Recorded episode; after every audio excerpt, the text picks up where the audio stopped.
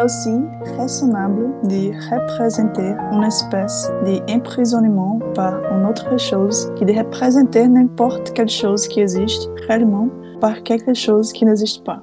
Olá, sejam todos bem-vindos ao Caminho Guermantes, podcast dedicado à literatura e às maravilhas das artes. E no episódio de hoje nós vamos falar sobre A Peste, de Albert Camus. Eu sou Joelson Matias e a única maneira de lutar contra a peste é a honestidade. Meu nome é Júlia e a obstinação acaba por triunfar sobre tudo. Oi, meu nome é Karen e desde o dia em que essa cidade fechou seus muros em torno de vós e do flagelo, sabeis agora finalmente que é preciso chegar ao essencial. Oi, aqui é Hector e é preciso imaginar o Dr. Rier feliz. Boa. Essa foi boa. Ah, essa foi boa. Foi muito estava só no aguardo dessa frase. É, vou só. então, estamos hoje aqui mais uma vez reunidos para falar sobre esse absurdo de livro, A Peste. Como falaremos hoje sobre um autor novo, por assim dizer, em nosso podcast, então falaremos, como de costume, sobre a história, a história por trás do autor da obra. Antes de entrar no podcast propriamente dito, gostaríamos de dizer que quem quiser construir algum diálogo, conversar algo, tiver dúvidas, é só nos mandar mensagem lá pelo direct do Instagram. É Só digitar no Instagram, ou underline Caminho Guermantes. Lá, além de você ter acesso a várias postagens, conteúdos, discussões, você também pode entrar em contato conosco para que juntos possamos construir um conhecimento. Vamos para o podcast. Albert Camus nasceu em 1913 e morreu em 1960. Ele foi um jornalista, editor e editorialista, dramaturgo, diretor, romancista, autor de contos, ensaísta político e ativista, ou seja, muita coisa. E, embora ele sempre negava isso, ele é considerado hoje um filósofo, um filósofo existencialista. Mas ele, enquanto um intelectual, ele dizia que ele se negava a ser um existencialista, ele dizia que, que tinha ocorrido uma separação ali de ideias, mas mesmo assim ele colocou na, na filosofia uma das questões mais conhecidas do século XX, que é aquela sobre o, o mito de, de Sísifo. É, quando ele fala do absurdo, de que há apenas uma questão filo- filosófica realmente séria, que essa questão é o suicídio. Então essa filosofia do absurdo deixou a gente com uma imagem muito impressionante do destino humano. Aquela ideia do Sísifo empurrando sempre uma pedra montanha acima e depois vendo ela rolar de volta para baixo para voltar empurrar ela lá para cima. Mas mesmo assim, apesar de toda a contribuição do Camus para a filosofia existencialista, ele se negava a ser um filósofo e dizia que ele não acreditava suficientemente na razão para acreditar em um sistema.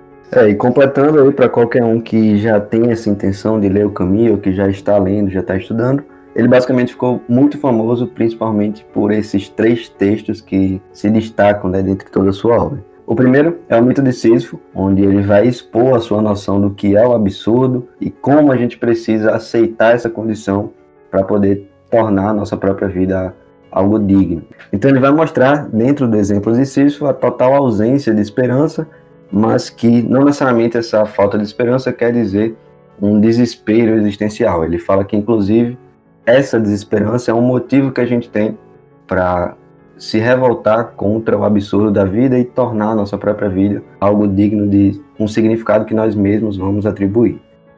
Uma outra obra que ele ficou muito conhecido é justamente O Estrangeiro, onde ele vai, através de um personagem especificamente, é, um personagem que é o Merceau, e ele é justamente uma vítima desse absurdo. Então, todo o enredo que a gente vai ter você vai acompanhar um personagem que está ali dentro das suas questões e dos seus dilemas existenciais, ao mesmo tempo que ele está tentando também resolver esses problemas. E por fim, o A Peste, que a gente vai falar aqui hoje, é uma perspectiva mais coletiva, por assim dizer, de todo esse corpo teórico que o Albert Camus tentou construir. Então aqui a gente vai ver todo um contexto coletivo de uma cidade inteira que vai se revoltar contra a absurdidade que é uma doença e uma epidemia como a peste. Então a gente vai falar um pouco mais sobre isso mais à frente, é, mas para quem já tem né, essa intenção de conhecer um pouco mais Albert Camus, basta saber que cada uma dessas obras tem um conteúdo específico, tem uma intenção específica, mas que no final todas elas contribuem para construir o corpo teórico, por assim dizer, que o Camus tenta mostrar para gente. Algumas informações interessantes sobre o Albert Camus, que são legais de ser dadas, são que, primeiro, ele é um Nobel, né? Ele recebeu um Nobel de Literatura em 1957, tendo em vista sua grande contribuição literária e filosófica também. Além disso, é legal também sabermos sobre sua história é, como jornalista. Ele foi um jornalista militante durante a resistência francesa na Segunda Guerra Mundial. A resistência francesa foi a época na qual os alemães é, invadiram a França, né? Só que teve uma certa resistência pequena, é, quase uma relação de espionagem ali, né? Na qual o Camille foi um, um, um personagem agente, né? Por assim dizer. Além disso, ele também tinha certas posições assim bem incisivas quanto à guerra da independência da Argélia, lembrando que ele é argelino, né? Franco argelino, porque a, Fran a Argélia era a Argélia era ainda uma colônia da França durante a Segunda Guerra Mundial. Temos que lembrar um pouco ainda do contexto europeu da época. Nem tudo é como a gente imagina ser como hoje, né? A própria Itália era uma monarquia ainda, enfim só depois da Segunda Guerra Mundial que vai se estabelecer. É, ainda havia algumas colônias pelo mundo, a Argélia é um caso, a Inglaterra ainda tinha várias colônias, como exemplo da Índia, enfim. Então a gente vê aí no Camus, antes de ser um escritor ou até um mesmo filósofo, ensaísta, ele era um militante, né? E um jornalista, um, um grande jornalista que teve grandes contribuições. Né? Ele se afiliou ao Partido Comunista Francês, mas depois de um tempo, com o desenvolvimento do seu pensamento, ele foi se afastando desse pensamento, pois ele viu uh, o autoritarismo que algumas ideologias poderiam levar, fazendo até mesmo com que ele quebrasse a sua amizade com Sartre, com toda a sua linha de pensamento existencialista, que dependia do pensamento marxista. Né? Lembrando que o pensamento existencialista de Sartre ele era muito conectado com o marxismo. Quem quiser saber mais sobre isso é só ler O Existencialismo é o Humanismo de Sartre. Falando em absurdo, uma coisa que é muito absurda é como o Camus morreu. Ele morreu novo, né? 46 anos. E ele morreu num acidente de carro. E assim, um detalhe, sabe? Eu, eu, eu lembro que quando eu tava lendo o Estrangeiro, eu fui pesquisar sobre isso, né? E ele morreu num acidente de carro, assim, coisa triste. Tipo, ele nem ia andar nesse carro. Quando o carro bateu, o relógio que tava no, dentro do carro parou na mesma hora. Aí ele morreu de 1,55. Inclusive, dentro do carro dele estava o manuscrito do último livro, que ele dizia que ia ser um livro inacabado. Esse livro se chama O Primeiro Homem. Nunca tinha visto o livro, né? Só ouvi falar desse manuscrito. Mas não sei se está publicado, vou até pesquisar aqui depois. E sobre a filosofia, é importante também saber que, durante todo o percurso do, do Camus, o conhecimento filosófico está o perpassando mesmo na academia. Por exemplo, ele fez o mestrado em neoplatonismo e seu doutorado foi em Santo Agostinho. Eu achei, eu não sabia não do jeito que ele tinha morrido, achei forte. É absurdo. É absurdo. Foram danos irreparáveis. Danos irreparáveis. É, é realmente isso aqui. O Roland Barthes, pô, o Roland Barthes, ele morreu atropelado, pô. Aquele do A Morte Caramba. do Autor. Ele morreu atropelado, é. velho. Diga aí. Por uma carroça ou Acho... um carro? Um carro, pô. Morreu atropelado por uma carroça. Eu não lembro se era um carro ou um ônibus, na verdade, mas acho que era um carro. Oh, é engraçado é, porque ele tem uma obra chamada A Morte do Autor, entendeu? Sim, ah, tá. ah, entendi de primeira, mas eu não quis. Perdi a, perdi a piada. Essas piadas de nerd, ninguém sabe. É. Ah, e antes da gente entrar agora no assunto do livro, iremos apresentar uma pessoa que vocês já perceberam diferente, que é a Júlia. Ela que é uma das nossas embaixadoras aqui no Caminho Irmãs. Júlia, conte-nos mais sobre você. Olá, meu nome é Júlia. Eu sou uma antiga amiga de Hector aí. A gente se conhece desde o da, do ensino médio. E aí a gente tem interesses em comum, muitos interesses em comum, principalmente no que diz respeito à literatura. E aí ele me convidou para participar aqui do podcast de hoje. Aí eles me botaram para falar francês, né? sim, sim. Percebam que a utilidade de Júlia também é aqui ler epígrafes em francês. Lê, ler epígrafes em francês. Foi... Acha bem pro podcast só pra só pra ler essa epígrafe aqui. Só pra fazer a intro do episódio. É, então, eu comecei a estudar francês pra, pra intercâmbio, na verdade. E talvez ele role esse ano, intercâmbio pra Paris. Eu não sei, não sei, vai dar pena. Uhum. Vai ter que visitar a casa aí de. É, exatamente. Vai ter que visitar a casa, pelo menos em Marcel Proust. Então, Júlia devidamente apresentada, Camille devidamente apresentado. Vamos agora à sinopse, porque a discussão de hoje vai ser massa. Bom, falando um pouco sobre o livro, né? É, a peste vai falar sobre os eventos que ocorrem dentro de uma cidade chamada Oran, é, no interior da Algéria. E basicamente o que aconteceu é que essa cidade foi acometida por uma peste, uma praga. É, novela inteira é narrada né, a partir do Dr. Bernard Rie, que é um médico da cidade, e ele vai documentando tudo que, que foi feito ali dentro daquele período para conter todo, toda a infecção que estava acontecendo, as calamidades sociais que estavam acontecendo, e ele vai registrando tudo isso como alguém que participou efetivamente de tudo aquilo. Lembrando que essa informação de que o Rie é o escritor da história só é dada ao final da narrativa. Entretanto, nós aqui supomos que você, ouvinte, já leu a obra. Então, spoilers. Exatamente. Avisa, avisa do spoiler depois do spoiler dado, né? É uma boa também. Bom ponto, bom ponto. É, ainda no início da narrativa, a gente começa a ver o surgimento da peste. Então, o Dr. Rie ele começa a perceber algumas coisas é, ali na cidade, alguns acontecimentos peculiares, por assim dizer, e ele começa a adverter a cidade, a adverter o governo sobre o que é que vai acontecer, o que é que pode acontecer. Enquanto isso, uh, o Dr. Rie ele vai tentando conter as possíveis consequências da peste, ele vai cuidando das pessoas que estavam adoentadas, uh, ele vai auxiliando todos os que estavam cometidos, ele vai também ele também conversa com alguns amigos para ver o que é que pode, pode se fazer. Enquanto isso, claro, a peste ela cresce cada vez mais em um, em um nível exponencial. Então, a gente começa a acompanhar as consequências de tudo isso. E um dos pontos principais do texto é justamente que, dentre esse contexto onde milhares de pessoas estavam morrendo, é, a gente tinha pessoas ali isoladas, né, cada um na sua casa, porque não se podia sair para justamente evitar o contato, evitar a propagação do vírus novamente. É, a gente começa a ver um, contexto ali onde as pessoas ficam cada vez mais sem um sentido, sem um propósito, por assim dizer, na vida delas. Então, por todo o contexto, todas as dificuldades, a crueldade da morte, que já era muito, muito forte ali por conta da peste, eh, vai criando um contexto onde as pessoas vão realmente ficando cada vez mais impessoais. E esse é um dos principais temas aí que a gente vai ter ao longo da narrativa. Eu confesso que eu não tinha tanto desejo de ler A Peste. Mas depois que foi escolhido para leitura lá do nosso clube de Guermantes, falando nisso, quem quiser participar do nosso clube, é só lá no Instagram. O link tá na bio. Você terá acesso ao nosso grupo no Telegram. Só entra lá. É, eu não realmente não tinha muito interesse, pois acreditava que a peste iria falar sobre a doença, né? E assim, a gente tá no contexto de pandemia, hum, não me agradou muito. Ah, a peste. É, falar sobre a doença, né? É a mesma ideia que se tem, sei lá, com, com filmes apocalípticos filme de final do mundo, né? Qual a graça de ver um filme que a história é o final do mundo? A gente já viu tantas histórias assim, tantas histórias genéricas que falam sobre isso. Só que eu me surpreendi quando vi que, na verdade, a peste não fala sobre a doença apenas. Fala sobre os indivíduos ali.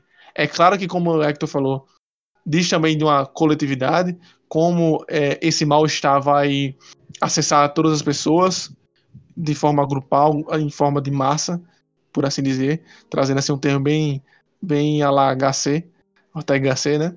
Mas a questão do indivíduo ali, de como as, as existências são afetadas pela peste, foi o que realmente me chamou mais atenção. Né? E como esse sentimento em massa também afeta os indivíduos. E como essas relações se dão. Realmente, assim, tipo, para mim, foi o primeiro trunfo dessa história. O segundo trunfo eu falo mais na frente. Exatamente. E não só o fato da gente acompanhar de perto toda aquela. É, tudo que aqueles indivíduos passavam, sentiam, falavam, mas o próprio fato daquilo estar registrado. Porque a narrativa ela é feita com base na, na, na narração de diferentes pessoas. É como se fosse um trabalho jornalístico mesmo. Várias pessoas ali é, são responsáveis por escrever e a gente acompanha a, a, visão de cada um. Não são muitos, a variedade assim não é tão grande, mas o próprio fato disso estar registrado é um ponto alto também.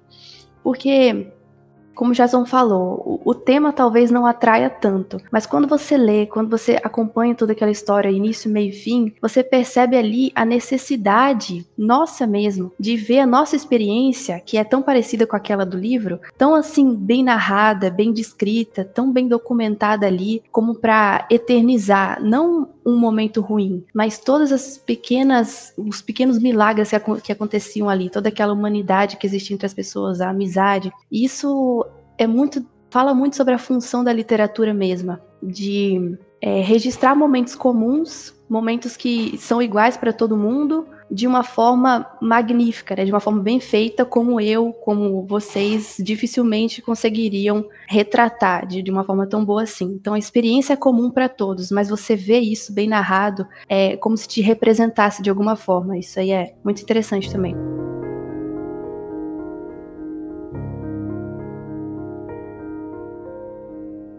Quando esse livro foi proposto lá no clube, é, eu comecei a ler, na verdade eu me interessei pelo tema, né? Porque a gente tá vivendo uma pandemia sem fim. Porque como a gente tá vivendo isso, é, é impossível não estabelecer, estabelecer um paralelo entre o que está descrito no texto, como a Karen falou, é isso que é uma das grandes belezas da literatura, né? O jeito que, que os autores conseguem descrever o que a gente tá vivendo. E ele conseguiu descrever isso antes da gente viver. E isso que foi mais interessante. E parecia, e parecia tanto com que com as minhas impressões, as impressões das pessoas da cidade pareciam tanto as minhas impressões, a falta, o isolamento, o desânimo com relação ao futuro, assim, que eu cheguei pro Joelson e falei, ei, tô me sentindo mal por quem lê esse texto, não sei, ele tá... Ele reforça muito que, o sentimento que eu tô tendo agora. Mas aí, continuando, eu vi que, como vocês disseram, é muito mais do que, do que apenas falar sobre a doença, entendeu? Ele, ele tem Sim. muito a oferecer, ele ele, o próprio, a própria teoria vem à tona, né? Do, do Camus. Camus. Camus. e isso, isso que dá o. que torna o livro um. Peraí, tô, não sei, eu não tô achando o adjetivo certo. Dá o charme do livro, né? É o toque final. Do bolo. Isso, isso. Eu ia dizer glow, mas ia ficar muito, muito sem futuro. É, que é esse ponto que consegue tornar o livro, assim, botar, colocar ele em outro patamar. Julia chegou pra mim e falou: Parece que era de mim que o livro falava.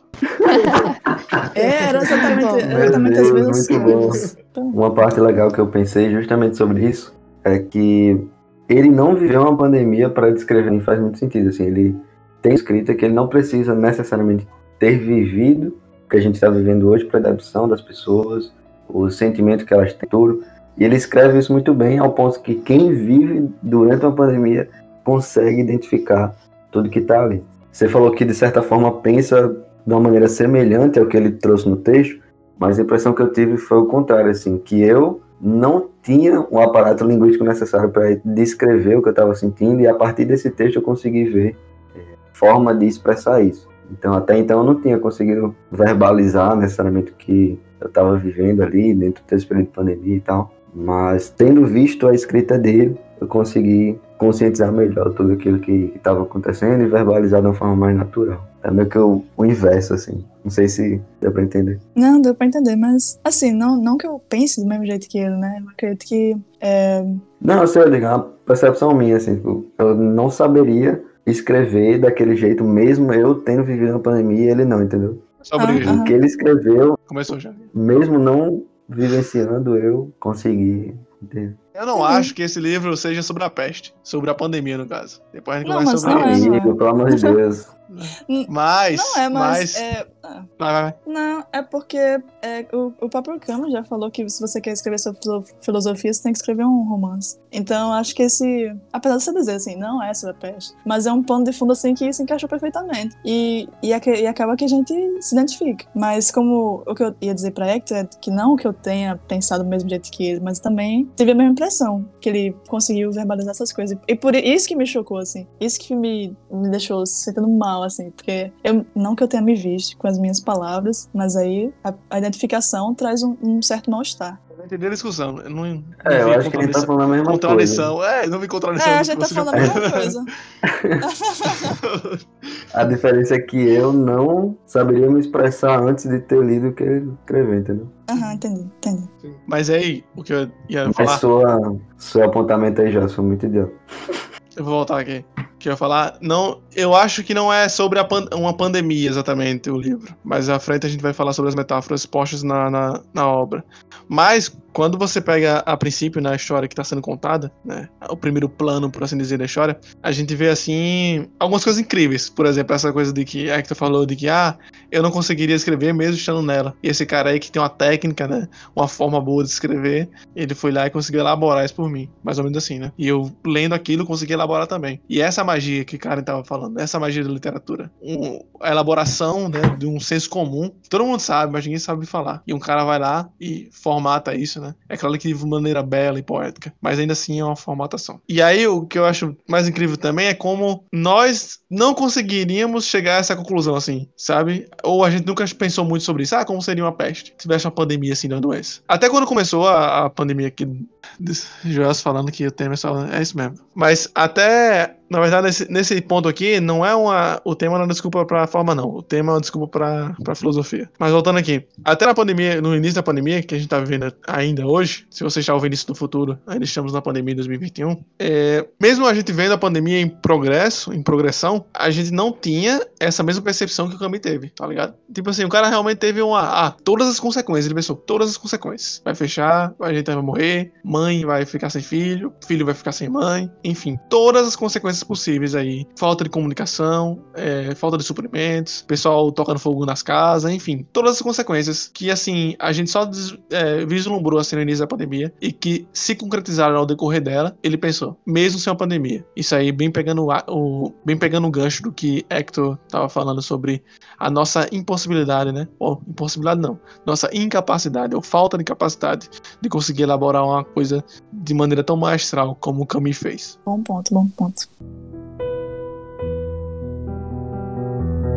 Para a gente começar a nossa conversa de verdade, eu já queria deixar uma pergunta no ar. O que é a peste em seus vários âmbitos interpretativos? Vai, o que é que vocês entenderam aí? Hoje você faz umas perguntas difíceis, né, rapaz? Mas no próprio livro eles falam, ele dá a entender o que a gente deveria pensar do que é a peste, né? Quando tem uma conversa entre o Dr. Ryu e Tarô, eles meio que falam sobre isso. O podcast, é isso aí, pô. É isso aí, pô. Pra me resumir isso, eu queria que vocês trouxessem outras visões. Só essa razão, beleza. Foi só essa, essa parte do livro que ele gostou. Eu só, eu só vim pra cá, eu só vim pra falar sobre isso. Ninguém nazismo aí. É. Não, pera lá. A gente. A gente tava falando nesse episódio mesmo, antes, né? Antes de começar a gravar, a gente tava conversando de como é que é perigoso a gente colocar palavras na boca do autor. De você olhar para um quadro e, querer dizer o que é que o pintor queria transmitir com aquelas pinceladas. É a mesma ideia aqui. Então, a gente pode dar muitas visões para o que poderia ser a peste, mas tudo pode ser a peste, entendeu? Então, acho que a gente tem que ter muito cuidado também com o que é que a gente vai sugerir aqui como é, alegoria, né? Eu, sinceramente, eu, comecei e terminei lendo esse livro é, sem, sem ficar é, tentando adivinhar a, a, que tipo de alegoria ele estava fazendo, se aquilo era uma metáfora ou não. Eu, eu tentei, é, como é que é o nome daquilo? Suspensão de descrença, né? Para mim, ele estava uhum. falando da, de uma peste mesmo, doença, ratos, etc. E pronto, acabou. Mas eu lembro que na discussão do clube, a gente comentou que a cidade de Oran, ela era muito. Ela, ela tinha uma peculiaridade antes dessa peste assolar. Então, ela era pervertida, não sei se essa é a palavra certa, mas as pessoas eles comentavam muito sobre festas 24 horas, é, infidelidades, é, corrupção, esse tipo de coisa. E a própria imagem dos ratos saindo de dentro da. Isso é uma visão que um dos personagens tem aqui, um dos narradores dessa história expõe isso, que essa ideia dos ratos saindo dos bueiros, saindo de dentro da cidade, é como se revelasse uma podridão, uma sujeira que existia no interior da cidade, no sentido metafórico mesmo, de como é que aquilo estava é, se escondendo e se revelava ali num instante toda essa, essa mazela daquela cidade que apesar de pequena, tinha muitos problemas. Inclusive, isso que Karen falou sobre o, os ratos virem de baixo, né? Uma das participantes do clube, Natália Cavalcante, falou sobre isso, ela, tipo, ela pontuou isso muito bem. E eu não tinha prestado muita atenção nisso e fiquei viajando, caramba, aí veio de baixo aí, ó, o inconsciente. Mas não é esse tipo de interpretação que a gente vai dar. Hoje não tem psicanálise. Então fiquem, fiquem calmos aí. É, mas pensando agora nesses dois comentários de Karen, eu entendo o que ela falou sobre, tipo assim, ah, ficar procurando interpretação. Só que eu não procurei interpretação, na moral. A peste chegou até mim, pô. Por mim não, pô. Eu tava lá de boa, lendo só na, na força e a coragem pra terminar o livro. Porque depois que ele começou a falar dos corpos sendo queimados, é, eu falei, é isso aí, tá bom. Já sei o que vai acontecer, beleza, é, vamos lá. Só que aí quando chegou no diálogo, que a gente vai ter que conversar sobre isso aqui, entre Taru e Dr. Ri, aí a peste chegou em mim. Eu realmente não tava procurando nada e ela chegou. E o segundo ponto é que, complementando também a fala de, a, a fala de Karen, de que a gente não deve entender o que a gente quiser aqui, beleza? E aí, mais uma vez, eu vou repetir uma coisa que eu repito em alguns programas. A metáfora, ela é polissêmica, ou seja, ela tem mais de um sentido. Ela tem mais de um sentido, talvez três, mas nunca sentidos infinitos. Pois, se algo significa tudo, esse algo significa nada. O exemplo máximo, que eu já dei algumas vezes, vou dar mais uma vez, é a metamorfose. A metamorfose pode ser um cara doente ou pode ser uma barata mesmo, um cara que virou uma barata, não uma barata, um inseto. Um cara que virou um inseto, não, uma criatura asquerosa. Dois sentidos, beleza? Aqui também. Aqui há um consenso pelo menos de três. E nesse que eu acho que todo mundo vai concordar aqui no final, da questão do absurdo, a peste ser um absurdo, vamos desenvolver mais isso, é uma coisa totalmente plausível, tipo, não tá viajando, né? Não é uma análise simbólica aleatória, de, não é algo que o autor não pensaria. Inclusive, quando eu percebi isso, que mais uma vez não foi intencional, só chegou até mim, eu pensei, caramba, é uma coisa que Camille escreveria, entendeu? Então, tava dado já, tava, tava dado, só, só vi.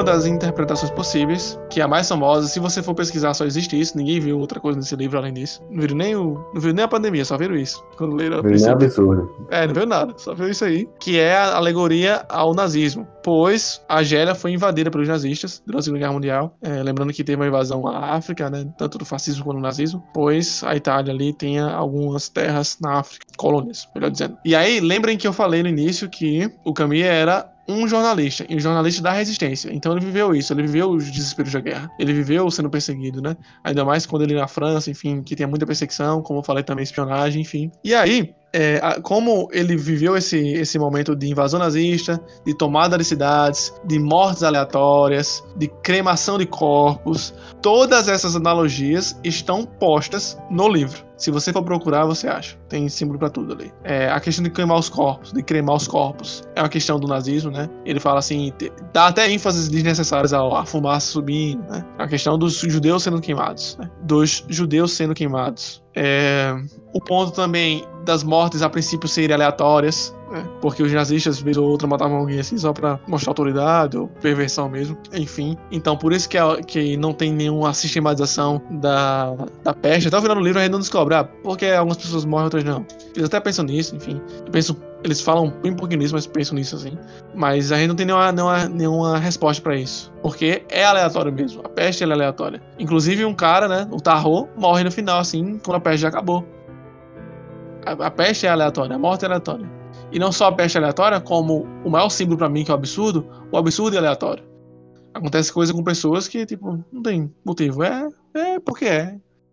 é essa é a vida. Então, a gente vai encontrar vários símbolos fazendo referência, uma alegoria ao nazismo.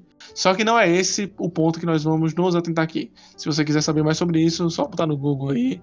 Tem vários vídeos no YouTube falando só sobre isso. Vamos focar mais na parte sobre o absurdo.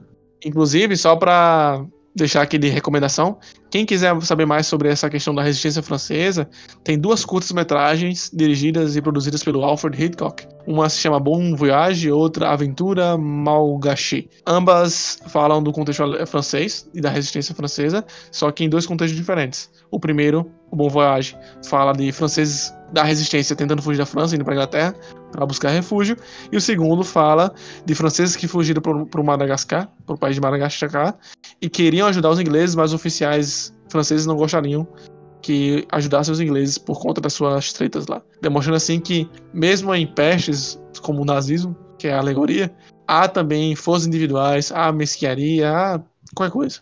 Inclusive, é possível também fazer um paralelo com a nossa realidade atual. Logo no início do livro, a gente tem uma frase muito interessante que é, acontece logo quando eles começam a perceber que a epidemia seria um problema sério, que eles começam a descobrir os primeiros sinais da peste. Ele comenta: então começou o medo e com ele a reflexão. Então, ao longo de toda a narrativa, a gente vê essas duas esferas andando de modo paralelo. A gente tem uma reflexão causada pelo medo. Reflexão essa que é filosófica, sim, que dialoga com conceitos é, sociológicos, filosofia no geral, mas principalmente na vida de cada um. Eles começam a refletir muito sobre quem foram, sobre as ações que tomaram, sobre o que devem ser. Isso se reflete tanto na narração do próprio Rieu, né, que, que que em seus solilóquios ele acaba colocando isso no livro de modo independente, quanto pelos sermões do padre Panelot, que são muito interessantes, longos e muito profundos, e principalmente entre os diálogos entre o terror, o Tarran e o Dr. Rieu. Tarran, acho que é. E esses dois que no início no início eles não se entendiam muito bem, acabam se tornando amigos depois e tem conversas muito interessantes. E é em uma delas que acontece esse essa ideia que a gente vai expor aqui da peste como o absurdo que está dentro de nós e que deve ser lidado, né? As pessoas são, são convidadas a lidar com essa peste que existe é, incondicionalmente dentro de cada um. E essa aí é uma das visões mais interessantes que a gente poderia ter é, de forma alegórica, né, metafórica, sobre o que seria essa peste. E assim, esse diálogo ele é muito mais do que só esse diálogo, né? Tem descrições ali que aprofundando a gente consegue viajar longe. Ia dizer que nesse livro tem personagens muito interessantes, assim e que os personagens eles passam ideias próprias e que é muito interessante perceber como, apesar de existir essa contribuição na narração, mas eles individualmente dão contribuições muito interessantes, mesmo muito legais. Por exemplo, ela falou do, do padre Panelu e foi uma coisa que quando eu estava lendo, os, os sermões dele me impressionaram muito, assim. Me impressionaram muito pela força que eles tinham, entendeu? Como eles eram fortes.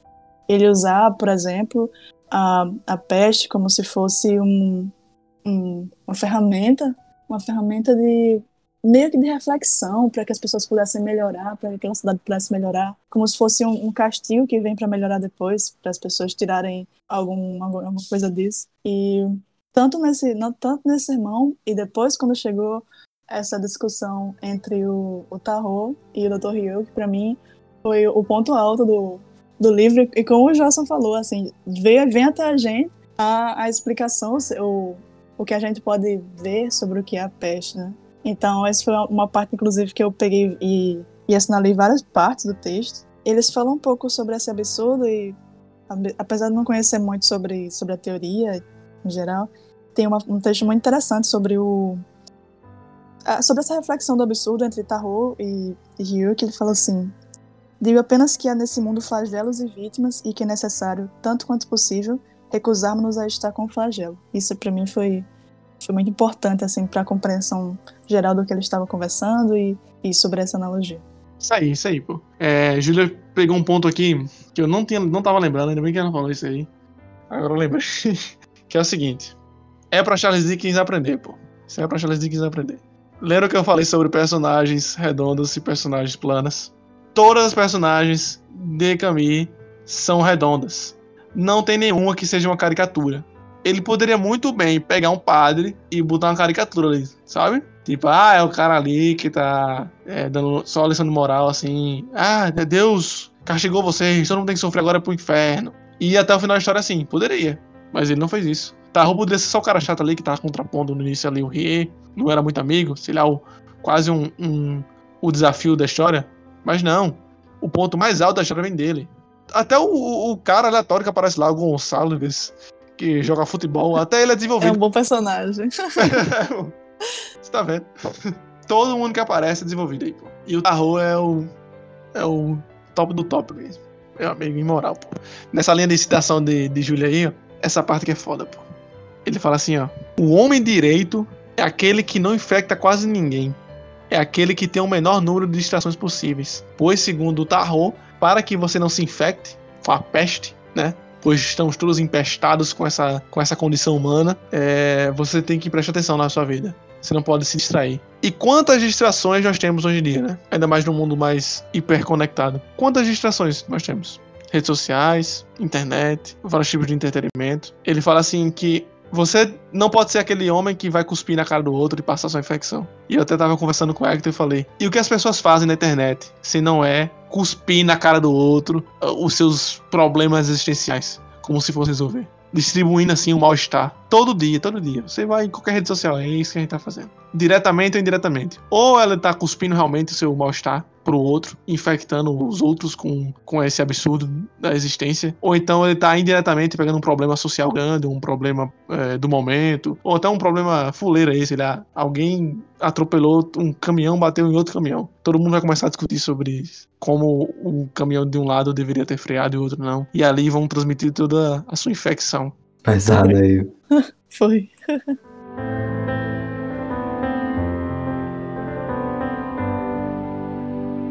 Eu acho que um ponto legal aí pra gente pensar é que apesar dele realmente ter personagens redondos, por assim dizer, os personagens, eles querendo ou não, seguem uma linha de raciocínio. Né? Por mais que seja uma, uma linha de raciocínio própria, é, aquela linha de raciocínio serve para mostrar todas as possíveis consequências e vertentes que existem naquele contexto. O que o Camus faz aqui, pelo menos o que eu entendo que ele faz, é que ele cria um cenário e a partir desse cenário ele vai para todas as extremidades. Então cada um dos personagens ali de certa forma, né, eles acabam sendo bem reais, no sentido que eles realmente são personagens aprofundados, mas eles estão ali, de certa forma, representando um ponto extremo que se pode ter dentro daquela situação. Então, o Panelô ali, apesar dele ser um, um tanto complexo ali, a gente começa a enxergar isso mais ou menos para o final do livro. No início do livro ele tem um, um, sermão que é basicamente falando que aquilo é uma mácula é, de Deus frente ao estilo de vida e frente ao modelo que aquela cidade estava seguindo, né?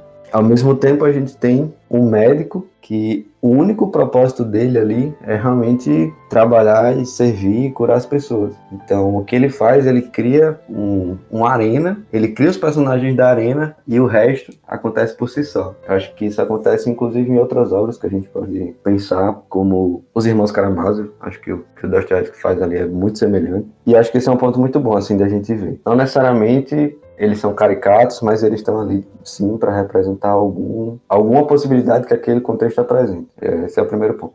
E segundo, que eu acho que é nesse cenário que o Camille consegue colocar o que ele parece querer passar. Claro que eu não estou dizendo aqui o que é que ele está falando, igual a gente tomou o cuidado de fazer. Mas se você tomar como base as outras obras dele, basicamente o corpo, entre aspas, existencialista dele, é de você entender que não necessariamente a vida tem um sentido maior, um propósito, algo mais profundo, e você aceitar essa condição. Então, a partir do momento que você enxerga a liberdade, a morte, as relações intrapessoais, a tua própria subjetividade, você entende cada um desses elementos como parte constituinte da tua existência. E aí, quando você entende que a tua existência, por exemplo, é limitada a partir da morte, ou então que para você fazer uma escolha você tem que deixar outras mil de lado, e você aceita esse tipo de situação, você aceita ser um ser humano limitado, por exemplo, você pode a partir daí criar o teu próprio caminho sem ficar preso ao absurdo que é essa situação. Então, ah, não vou escolher isso porque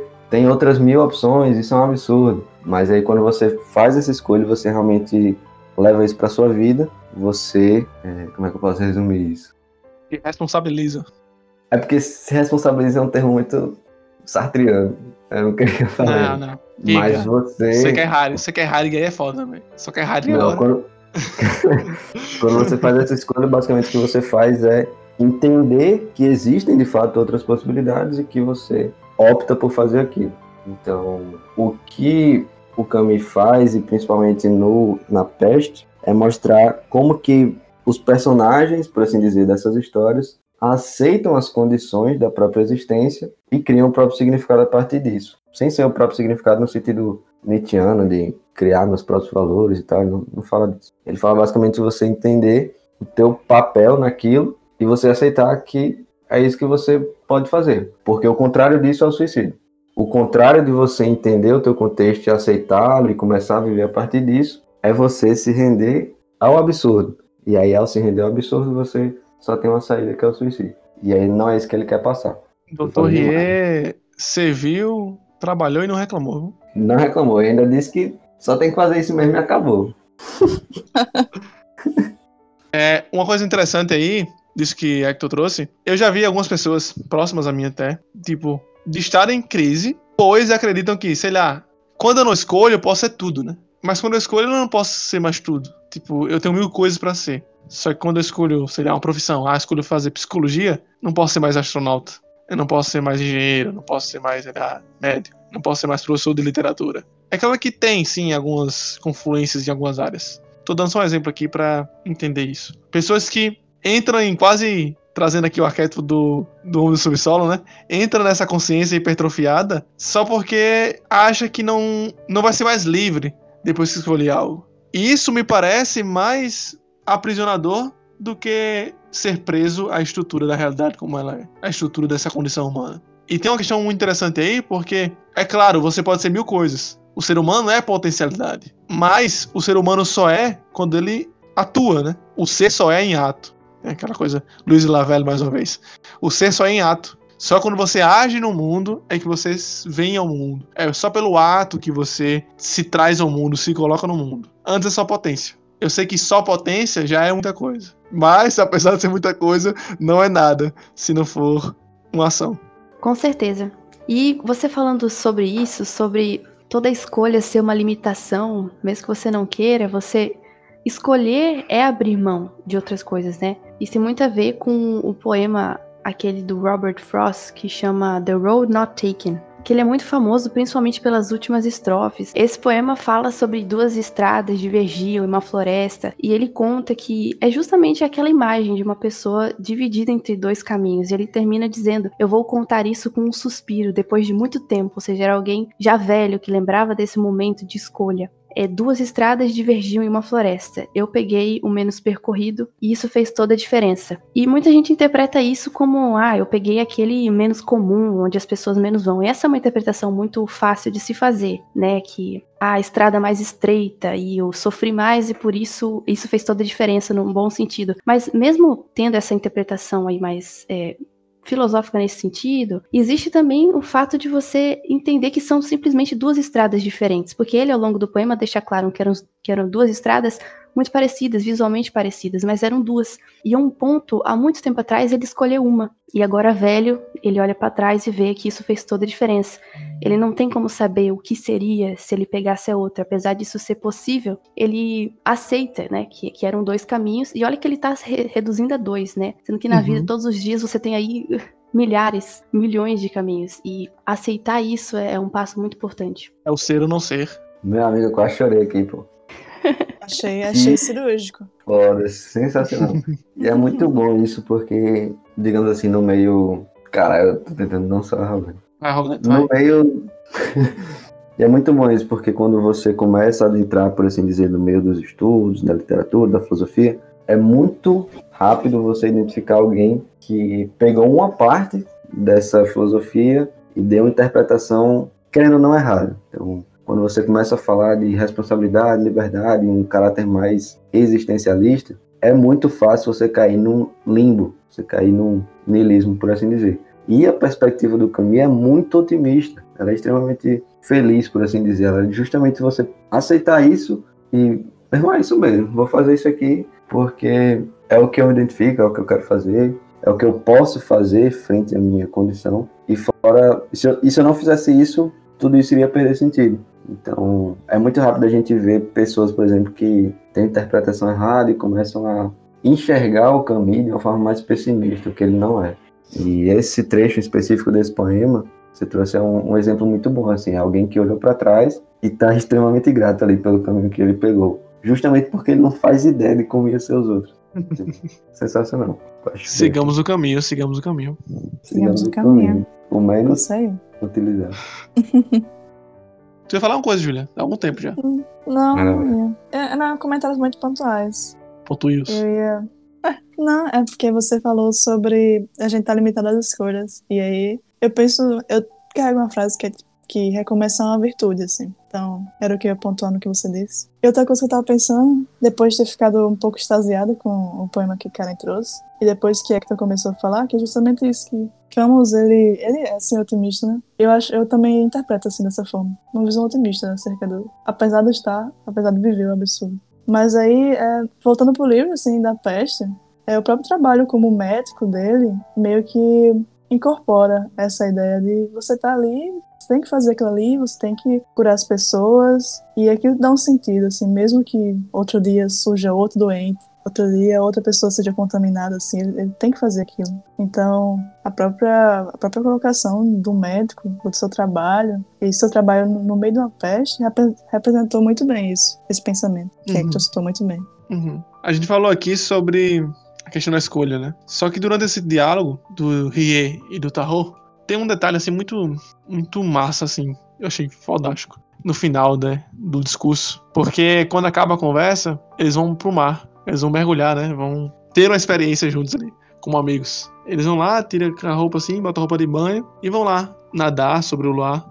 E aí eu fico pensando muito sobre como, desde a, do pensamento cristão antigo até o próprio existencialismo de Camus e estava também pensando pelo ponto de vista da logoterapia, há sempre essa intuição de que servir, sair de si, é sair da falta do sentido. É contra-intuitivo, mas às vezes, para sair do nosso sofrimento e encontrar o sentido, nós temos que olhar para fora. Tem até um texto que eu escrevi recentemente lá no Instagram, que é sobre o eu e o conhecimento. E eu coloquei alguns trechos de, outros, de alguns autores que falam sobre isso, sobre como sair de si, sustentar a sua personalidade para fora e ver o conhecimento é o que nos faz aprender. Da mesma forma, é o sentido. Só há sentido quando nós saímos de nós. Né? Eu tenho que sair de mim para que eu consiga encontrar um sentido na vida. É isso basicamente que acredita a logoterapia. E vendo isso, vendo essa cena desses dois homens que em um diálogo se tornaram mais próximos, juntos, compartilhando a experiência, onde o narrador fala: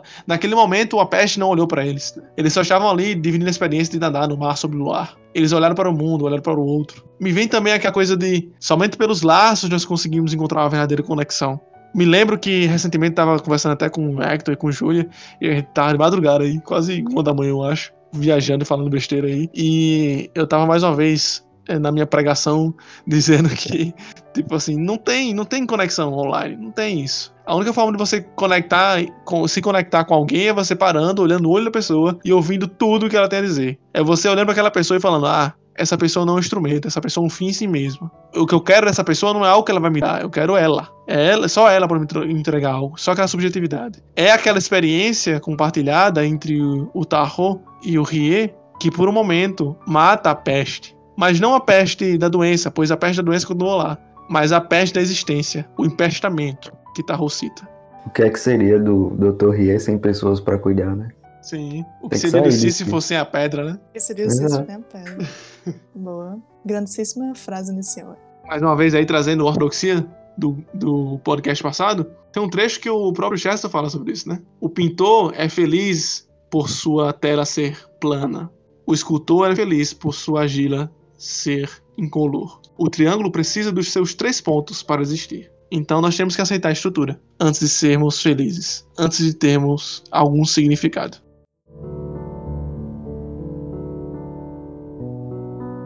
Tem uma citação muito bonita, acho que nem precisa botar isso aqui no podcast, mas só porque eu tava lendo agora, que é uma parte do discurso do Panelô, que ele diz: é, passou o tempo em que os conselhos, uma mão fraterna, eram os meios de vos guiar para o bem. Hoje a verdade é uma ordem, e o caminho da salvação é uma lança vermelha, ou seja, suja de sangue, que vos aponta e vos conduz. É aqui que se manifesta a misericórdia divina, que colocou em todas as coisas o bem e o mal, a cólera e a piedade, a peste e a salvação. Esse mesmo flagelo que vos aflige, vos eleva e vos mostra o caminho. Cara, muito linda essa frase.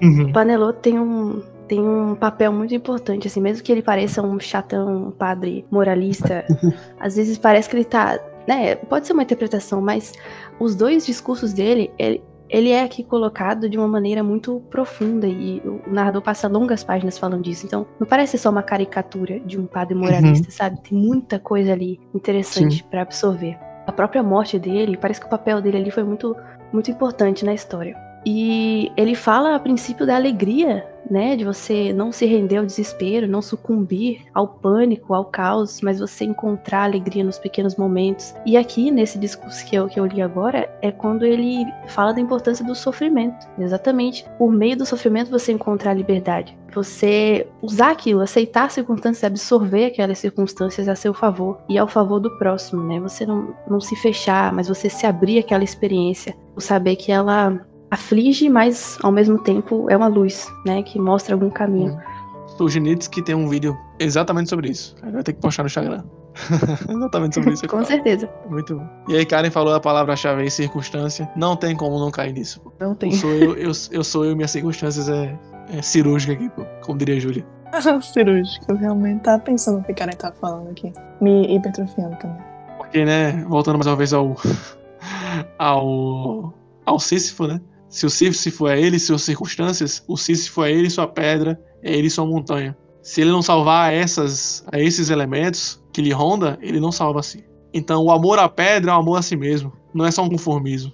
É um dar conta de si. E é por isso. Que é preciso imaginar se vocês for feliz. É, Exatamente.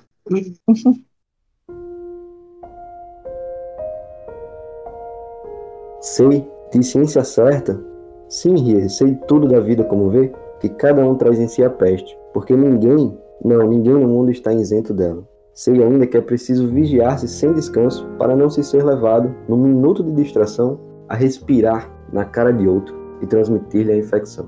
O que é natural é o micróbio. O resto, a saúde, a integridade, a pureza, se quiser, é um efeito da vontade, de uma vontade que não se deve jamais se deter. O homem direito, aquele que não infecta quase ninguém, é aquele que tem o menor número de distrações possível. E como é preciso ter vontade e atenção para nunca se ficar distraído. Sim, é bem cansativo ser empestado, mas ainda mais cansativo não querer sê-lo. É por isso que todos parecem cansados, já que todos hoje em dia se acham um pouco empestados. Mas é por isso que alguns que querem deixar de sê-lo conhecem um extremo de cansaço de que já nada os libertará a não ser a morte. E esse foi mais um episódio do Caminho de Guermantes. Esperamos que você tenha gostado da discussão posta e das reflexões levantadas, e das pequenas crises existenciais que nós tivemos aqui. Como diria Ortega Gasset, é necessário que nós reabsorvamos nossas circunstâncias. E, acima de tudo, é muito importante que você veja o Sísifo feliz. Até a próxima semana com mais um livro ou mais um tema e muito mais literatura.